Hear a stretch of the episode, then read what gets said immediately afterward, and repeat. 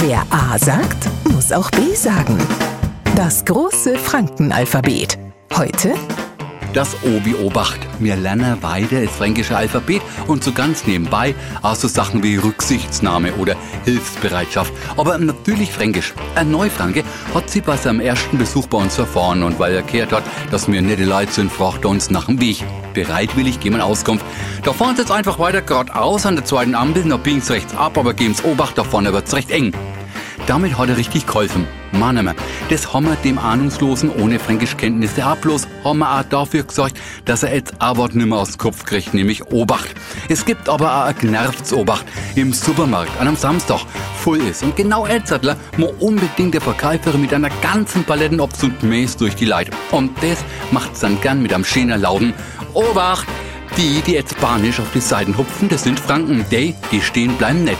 Vorsicht, Achtung, pass auf, gib Acht, das alles Obacht. Wer A sagt, muss auch B sagen. Morgen früh der nächste Buchstabe.